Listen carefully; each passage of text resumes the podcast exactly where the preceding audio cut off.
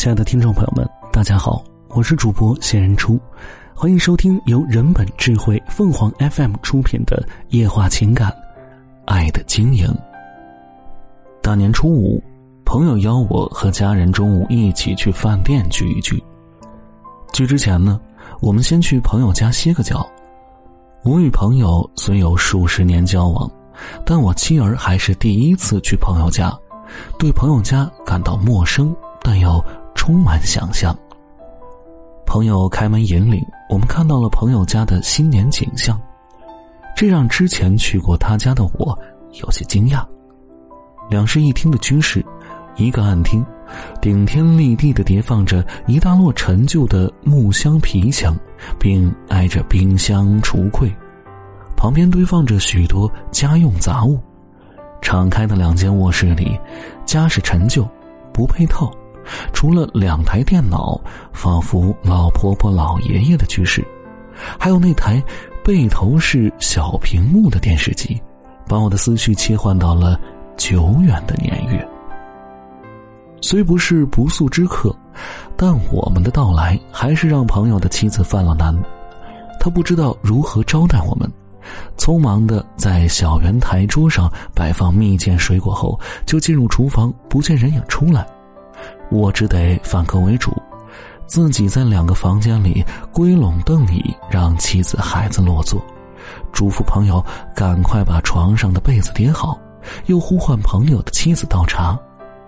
旋即，另一位被邀请聚餐的朋友带着家人也到了。我再次呼唤倒茶，却迟迟不见朋友的妻子。原来家里没有茶杯了，也没有准备纸杯。他正在厨房里忙乱的找杯子、洗杯子呢。呼之再三，朋友的妻子终于端来了三个大小和形态不一的玻璃杯、瓷杯、搪瓷杯。这样短暂的彼此尴尬后，我们随朋友和他的妻子一起去附近预定的饭店聚餐了。《新民晚报》上曾刊发过胡小军先生写的《与君把酒数星雨》一文呢。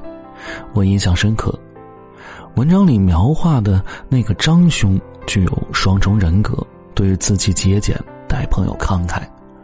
我幸有朋友也如斯，家里的窘迫不妨碍他对朋友豪爽。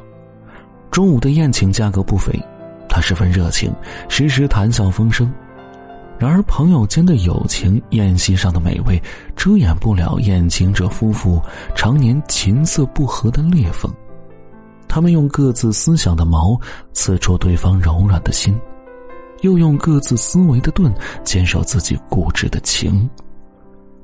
作为朋友，我感到痛心，却无可奈何。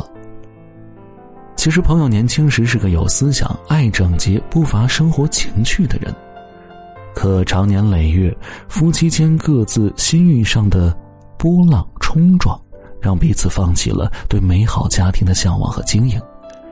受传统婚姻观念的束缚，他们不至于拆了家，但这样没有爱的依偎、情的温馨的家，让我感到叹息。没有对美好生活的追求，丧失了对花好月圆的向往，这是另类版的活在当下。白头偕老的夫妻不少，但真正心心相印、一辈子没有红过脸的夫妻，我没见过。人的心海的宽度、深度以及心海边沿的曲线，受先天和后天的诸多复杂因素影响，不可能有绝对相同的复制品。一辈子没有红过脸的佳话，形式上有，实质上不会有。形式上的有，既是夫妻双方在思想或情趣上的相近趋同。更是夫妻双方的某一方，在遭遇特定的事件而彼此想法不一致时，向对方做出的忍让、妥协，以及出于爱情的默许。家需要经营，爱需要包容。不要期望按自己的要求改造对方，想改造对方，不如先改变自己，多一点包容心。把自己尖利的矛抛入深深的心海之底，这样生活会是一场欢欣的盛宴，且多姿多味。家会因夫妻共同的憧憬、努力而经营的美好。听众朋友们，无论你是开心还是难过，不管你是孤独还是寂寞，希望每天的文章都能给你带来不一样的快乐。你也可以关注我们的微信公众号“情感与美文”，收听更多内容。我们下期再见。